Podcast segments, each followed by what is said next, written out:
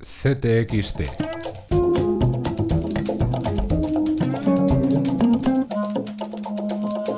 Podcast. Soy un político distinto, que no tengo cuenta en paraísos fiscales.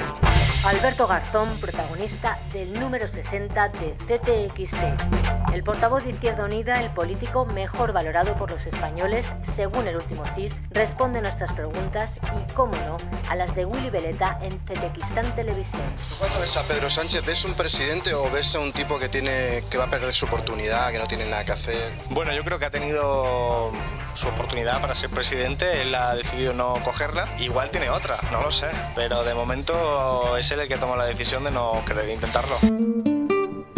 En España hablamos también de la refundación de Convergencia y en economía de los papeles de Panamá y de la banca de nuestro país, que como en el casino siempre gana, lo cuenta Eduardo Bayón. La banca salió de la burbuja inmobiliaria con dos monumentales fraudes para los ahorradores de, España. Uno fueron las cláusulas suelo, cuyo coste se, se sitúa en el entorno de los 10.000 millones de euros para las familias, y el otro fueron los, los productos tóxicos tipo preferentes o subordinadas, cuyo coste también para el bolsillo del ahorrador se sitúa más o menos en los, en los 30.000 millones de euros. El plan C de la banca ha sido las comisiones por productos bancarios y gestiones que ya suponen un tercio de su negocio. Con Ana López viajamos hasta Katsikas, el peor campo de refugiados de Grecia, donde 1.200 personas subsisten en condiciones infrahumanas. Y con Pablo Lapuente hasta París. Euh. La République, la République ce soir.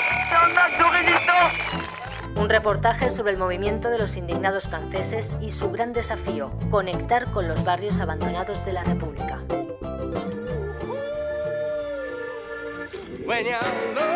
En la página de Culturas, Raúl Gay conversa con el escritor Sergio del Molino de heterofobia y de la mistificación de la sabiduría popular. Ajax Merino escribe sobre el gato Barbieri, el gran saxofonista argentino. Y Nacho Valverde sobre Juan Celada, el compositor madrileño que consiguió que Amy Winehouse le llevara de gira y que prepara nuevo disco para este año.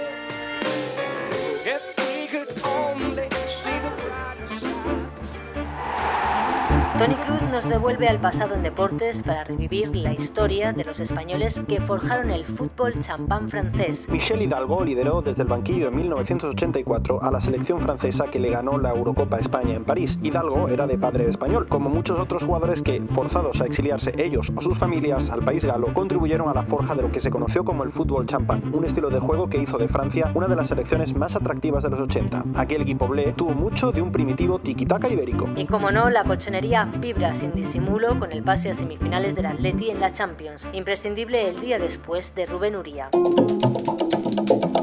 Ángeles Caballero, Rosa Pereda y Guillem Martínez son solo algunas de las firmas de este número. Y recuerden que seguimos con nuestra campaña en goteo. No duden en apoyarnos. Necesitamos mecenas que apuesten por el periodismo libre. Les esperamos como siempre en ctxt.es.